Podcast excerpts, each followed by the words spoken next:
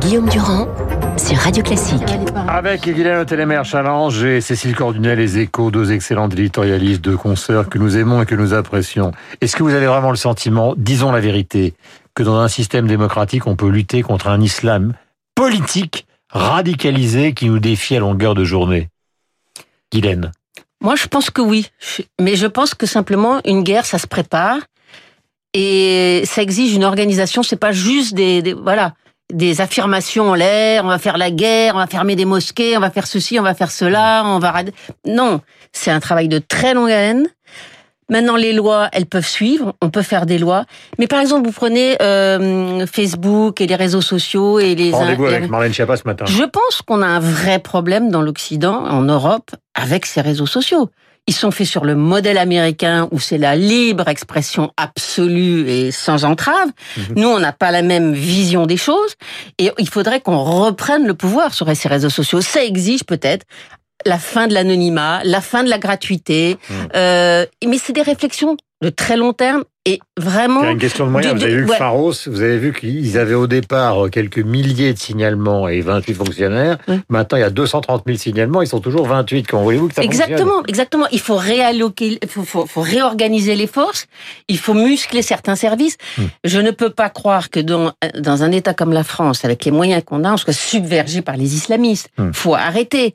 Bon, là, tout d'un coup, parce qu'il y a eu cette horrible exécution, assassinat, on, on, on monte des points, tout d'un coup, on se réveille.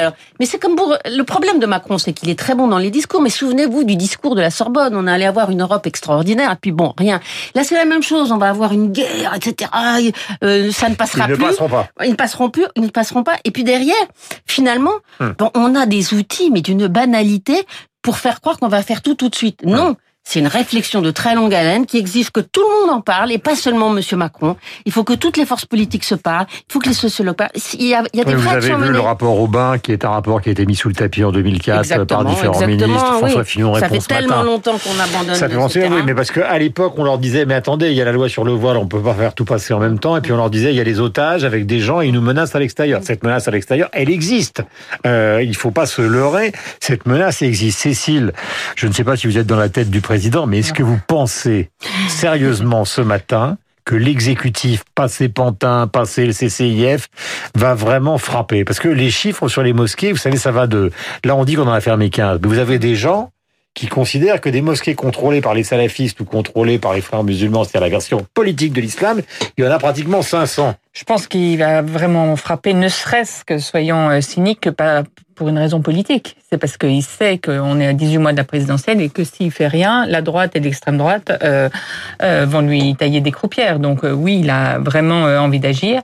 Après, euh, la question, c'est ce que dit Guylaine, c'est un travail de long terme. Et c'est presque le, le, drame que vit Jean-Michel Blanquer, parce que lui, il est arrivé en se disant vraiment, je veux faire remonter les choses, je veux casser cet écosystème dans l'éducation nationale qui fait qu'on tolère mmh. certains certaines, certains accommodements. Et aujourd'hui, euh, c'est lui qui est mis au banc des accusés parce que c'est pas spectaculaire, c'est quelque chose de, de, de, très long et de très Exactement, pas spectaculaire. Voilà. Et donc là, on a un ministre qui a essayé de faire euh, euh le temps long euh, et qui se retrouve au banc des accusés parce que de fait, il y a eu des dysfonctionnements manifestement dans l'institution éducation nationale dans l'histoire de Samuel Paty et un ministre, euh, Gérald Darmanin, qui est tout le contraire, qui est là pour euh, faire de l'agite propre et pour cacher le fait qu'il y a eu des dysfonctionnements, d'ailleurs aussi dans le renseignement. C'est ça que je vous adore, mais là, dans un premier temps, on dirait du Tesson. Vous venez de me dire, il va taper, il va taper, il va taper.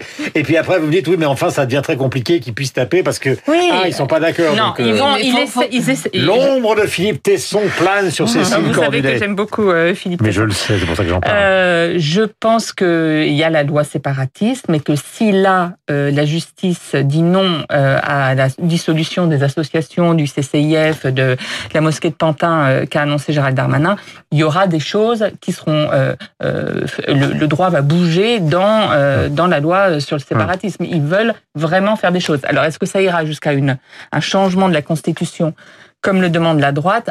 Ils vont essayer d'éviter de pas le faire pour pas être accusés de surenchère par rapport à la droite. Mais, on voit bien qu'il y a un oui, arc politique, euh, Guylaine, et c'est une question que je pose à toutes les deux parce que je le dis depuis ce matin, mais il suffit, c'est pas d'ailleurs du tout euh, une lucidité extrême de ma part, c'est juste une constatation de Marine Le Pen à Manuel Valls. En gros, euh, sur cette affaire-là, les gens disent il faut changer la loi en France, changer la Constitution, changer les deux articles Oui, de la loi oui. sur la laïcité, euh, je termine, et même ne plus tenir compte de, du cadre européen, autrement on n'y arrivera jamais.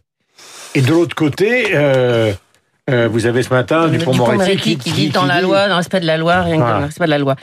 Moi, je veux bien qu'on change la constitution, qu'on change les lois. On est à 18 mois de la présidentielle. Euh, J'ai peu d'espoir que les choses vraiment changent d'ici là.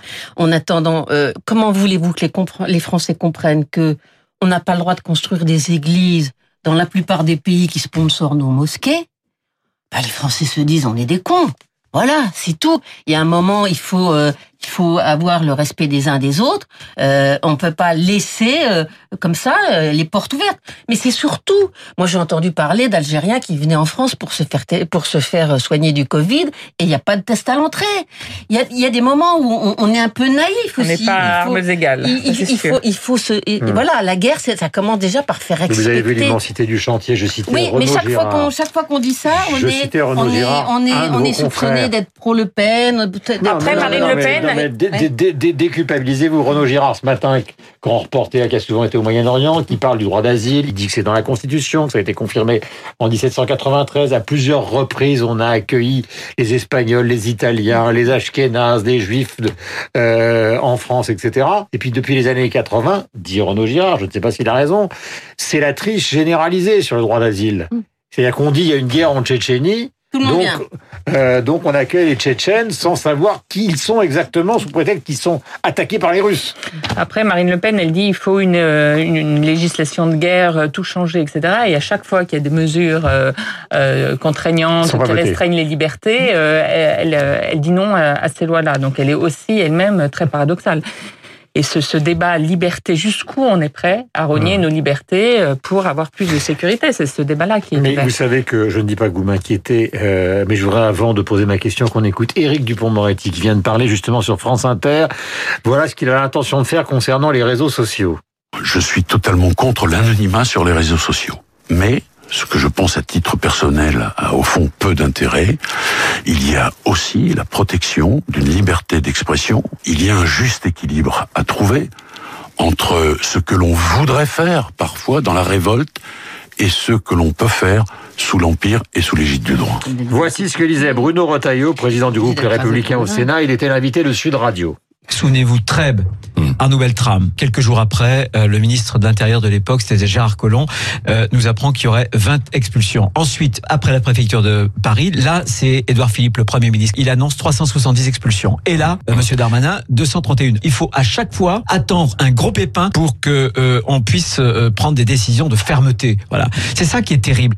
Jordan Bardella était lui sur LCI.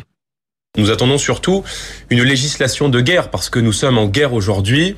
On nous mène un djihad par les armes depuis maintenant euh, 2012, hein, avec les premiers attentats euh, de Mera, où on voit tomber les Français les uns après les autres sans qu'on ait pris la mesure de ce qui est en train de se passer aujourd'hui, de cette partition de la société que sont en train d'organiser les fondamentalistes islamistes, et puis un djihad judiciaire qui nous est mené régulièrement par des associations comme euh, le CCIF, Baraka City, qui sont euh, pour moi le cheval de Troie de l'islamisme en France, et dont l'interdiction me semble être encore une fois un principe de bon sens, de précaution et de sécurité des Français. Voilà, nous sommes en direct sur Radio Classique, 8h53, nous sommes avec Cécile Cordunet et Les Échos et Guillaume Ténémer, donc challenge. Vous voyez bien le risque absolu de la situation telle que nous la vivons. Un certain nombre de choses vont être décidées, mais au lendemain de l'attentat, au soir même de l'attentat, des gens comme Valls disaient, par exemple, c'est pas le parangon de la vertu dans ce domaine, mais il a quand même donné des signes de, républicanisme fort.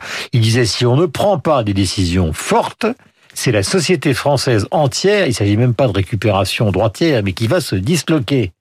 Euh, donc, et, là, je vous entends ce matin vous dire oui, mais ils vont vous essayer, mais c'est pas sûr qu'ils puissent y arriver.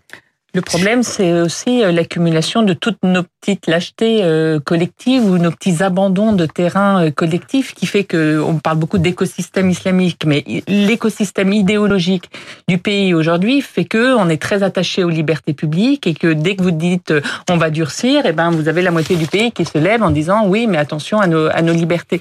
Donc c'est c'est presque une énorme pédagogie du pays qu'il faudrait entamer. C'est pas juste Ouais. interdire une association ou une autre. On est Hum. quand même, euh, on, on a basculé dans, dans une compromission générale, euh, je pense, que, qui, qui nous amène là. Est-ce que vous considérez qu'il y a une responsabilité Est-ce qu'il y a quelqu'un dont il faut pointer la personnalité? Parce que par exemple, soyons clairs, Valls par exemple, il a attaqué Mélenchon d'une manière extrêmement violente. Moi, je suis contre le système bouc, bouc émissaire. Le système, ce qui se passe est beaucoup trop grave. Ça fait des années que les élites s'en foutent de ce qui se passe dans les banlieues et dans les ghettos. Il y avait des imams qui calmaient les gosses, c'était très bien. Il y avait du trafic de shit qui apportait un peu d'argent. On a fermé les yeux. Ça emmerdait l'élite de parler de ça. D'ailleurs, Macron ne s'en est absolument pas occupé pendant sa première campagne présidentielle. C'était pas un sujet. Il y avait juste l'émancipation. Tout le monde n'a qu'à avoir des diplômes et grimper dans l'échelle sociale. C'était tout gentil, tout beau, très bien, formidable. Et maintenant, on s'aperçoit que ça, bah, c'est le bah, de l'ancien monde. Voilà. Alors maintenant, on vit dans une société multiculturelle. on peut rien, on peut rien, on peut rien changer. Maintenant, ces gens sont installés depuis plusieurs générations. Ils sont français. On est dans une société multiculturelle. Est-ce qu'on veut vivre en harmonie? Alors ça ne veut pas dire qu'il faut que tous les musulmans soient pointés du doigt, mais simplement si on ne fait rien sur ceux qui nous veulent nous évidemment nous détruire et, mmh. et, contester l'islam politique, si on ne s'attaque pas à cela, effectivement les Français se retourneront contre l'ensemble de la communauté, communauté musulmane. Maintenant sur la liberté d'expression, c'est comme la liberté de circuler. Vous avez le droit d'avoir une voiture et d'aller dans toute la France, mais enfin vous respectez, faut que votre moteur soit conforme, vous respectez, vous passez un permis, vous respectez les trucs de vitesse, vous payez des taxes. Donc euh, la liberté d'expression, elle a aussi ses limites.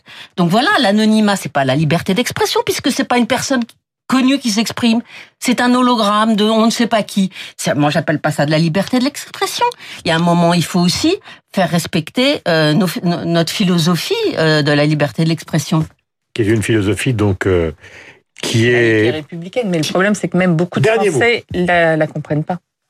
C'est-à-dire eh ben, n'arrive pas à voir quel est l'intérêt à cette laïcité, pourquoi on est obligé d'en passer par, euh, euh on montre pas euh, les signes religieux, ou on, euh, c'est pas compris, mais même même chez des non musulmans. Donc c'est ce travail-là qu'il faut faire pour réexpliquer pourquoi c'est notre ciment qui fait comment on peut vivre ensemble. Voilà peut-être le discours d'Emmanuel Macron donc dans la cour de la Sorbonne demain à 19h. Nous verrons ça euh, sur l'antenne de Radio Classique le lendemain matin avec euh, Bernard Poirette. il est 8h56 ou 8h57.